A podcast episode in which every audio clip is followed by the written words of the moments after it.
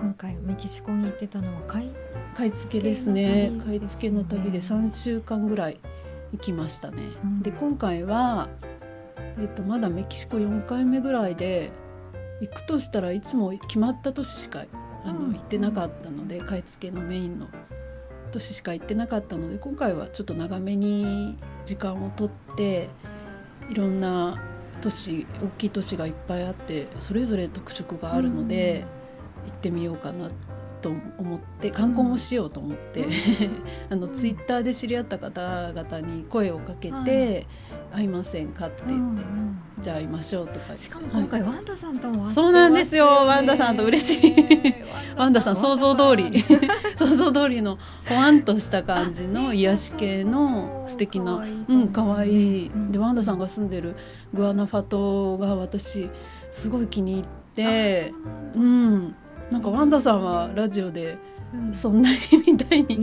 ね、言ってたけど、私ってカラフルな街並み、もう雰囲気がすごい好きで、泊まったホテルも良かったんだと思うんですけど目の前が教会で夜もライトアップされて。もう大感動で 子供がすぐ寝るから夜になったらもうずっと外に出て、うん、あの外見てましたね。空気感とかねなんかもうパワーもらえるなとか、うん、うん、あとちょっとこじゃれてるところとか、うん、すごい好みでまた行こうかなと。もうちょっと23日いたいなと思ってまだ駆け足でグアナファトは通り過ぎちゃったって感じなので。うんそうですね。じゃあ今回買い付けの旅で、うん、まあ、ツイッターで知り合った人たちと会いながら、うん、そう皆さんすごい大歓迎してくださってお家にに泊まってよって泊めてく、泊めてくださって温かくね、なんかもう迎えてくれてお味噌汁まですごく疲れてるのにもうね買い付けに行ってすっごい疲れてるのにお子さんもいるのに。お味噌汁作ってくれてそれがすっごい美味しかって 大感激。そそこでもまた大感激して、うん、であのいろんな情報を与えてくれてお祭りやってるから一緒に行きましょうって言われて一緒に行ったところも、うん、実はそんなに期待してなかったんですけど、うん、行ってみるとものすごい広大な敷地の中に、メキシコのいろんな都市から集められたお土産がお土産じゃないや 民芸品が、うん、あの一堂に会してて見たことないようなお土産がい民族民芸品が ごめんなさい。民芸品がいっぱいあって、うん、なんかもう自然素材のもの、うん、さっき言ってた曲げ関係なんですけど、うん、それがとアロエをちょっと大きくしたような形なんですね、お化けみたいなのとかもあるんですけど、えっ、ー、と最初ヘチマかなヘチマのあの体を洗う時のスポンジみたいなのかなとかって思ってたものが実はあのその一緒に行ってくれたツイッターで知り合った方が訳してくれたんですけどこれは曲げらしいですって言われて。えー？って言って曲げの、えっと、ちょっとクロスですねお風呂で使うようなミトンとか全部その繊維で作られてるんですよ。であんまりやっぱりスペイン語がうまく話せないから効能とかはわからないんですけど、うん、もう見た目からしてこれはすごいんだろうなと思って、うん、で何個かミトンと,、えーと、体を洗う布巾みたいなのも、布巾、タオル？タオルみたいな。みたいなのも買ってきて主人に言うと主人もマゲーが大好きだから、はいはい、なん何これ？みたいな もっと買ってきてよって言われて。ででもねやっぱ初日だったんですよ買い付けに行ったのは、うんうんうん、初日は抑えちゃうんですよね気持ちが。もっとこれからいろいろ行くから荷物も増えるしそうそうそうそう。今考えるとすごいもっと買えばよかったと後悔してるんですけどちょっとうちでも使ってみると、うん、お水に含ませると半分ぐらいの量になるんですよ、うん、曲げが。はい。はい、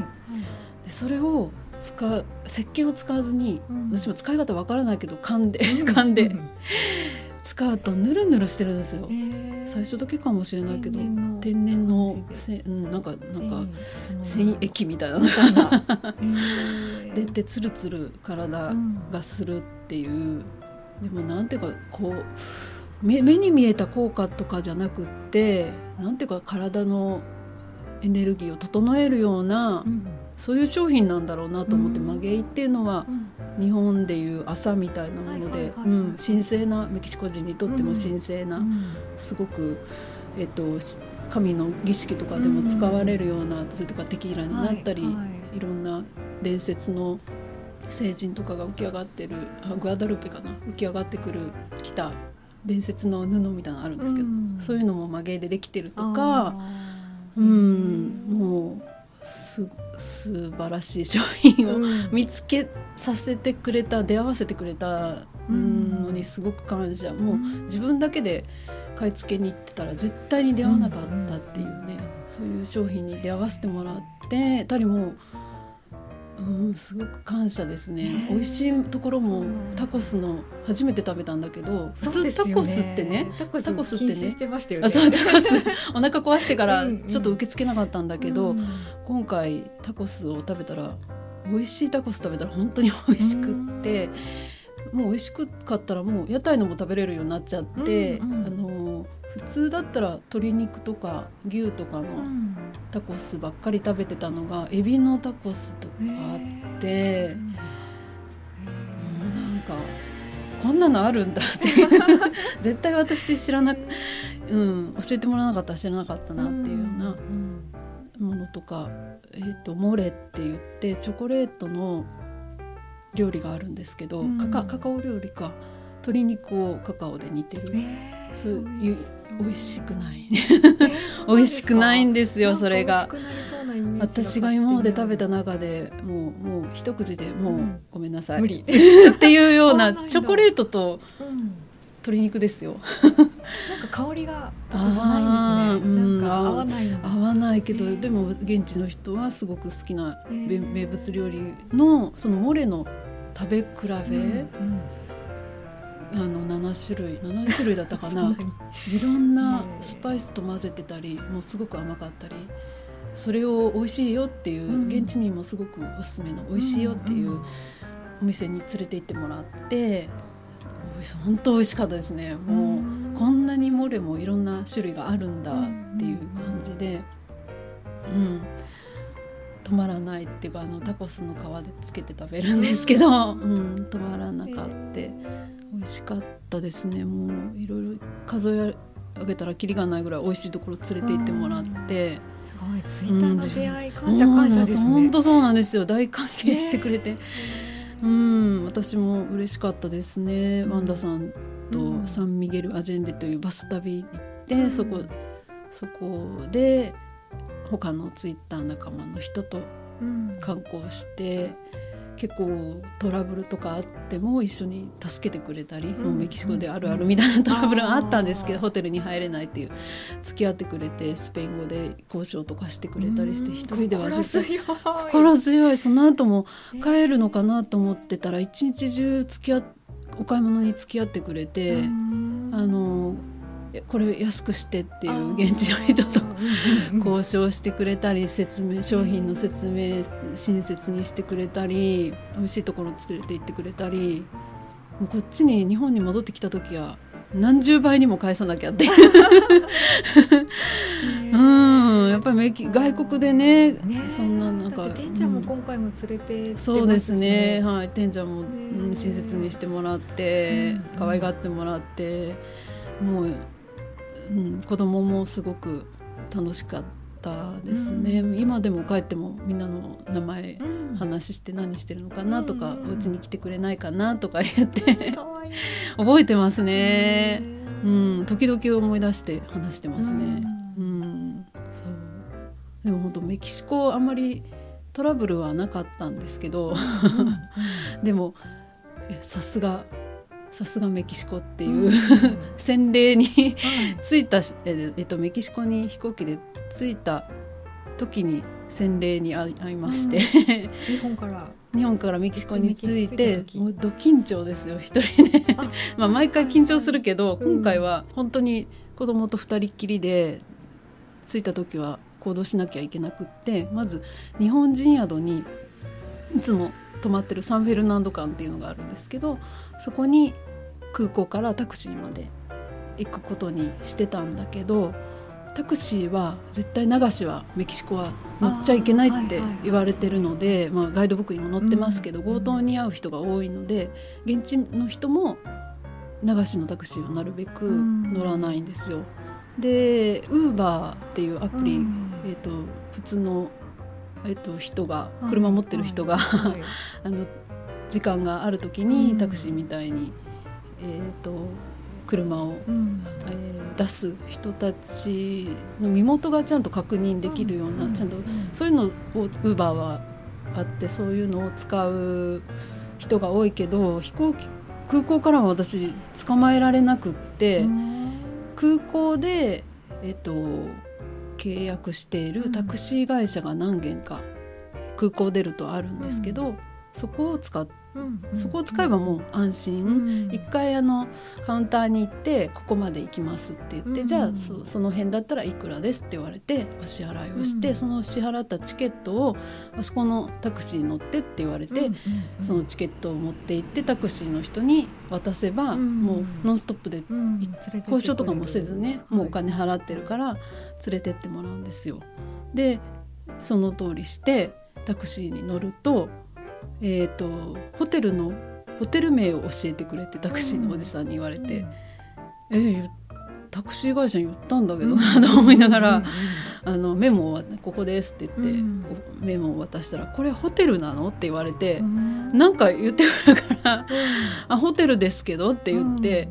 であの自分のおじさんがタクシーの乗せてる、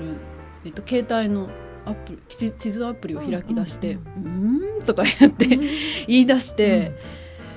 ちょっとここだとさっき払ってもらった金額より50ペソもらうことになるけど って言われて 「え？でもタクシー会社で払ったけど」ってなんとなんなんとかスペイン語でしゃべ喋ったんだけど「ああだこうだああだこうだ」言ってきて「ああいやいやいや50ペソ払ってね着いたら」って言われたから、ちょっと。とメキシコのタクシー、まあ、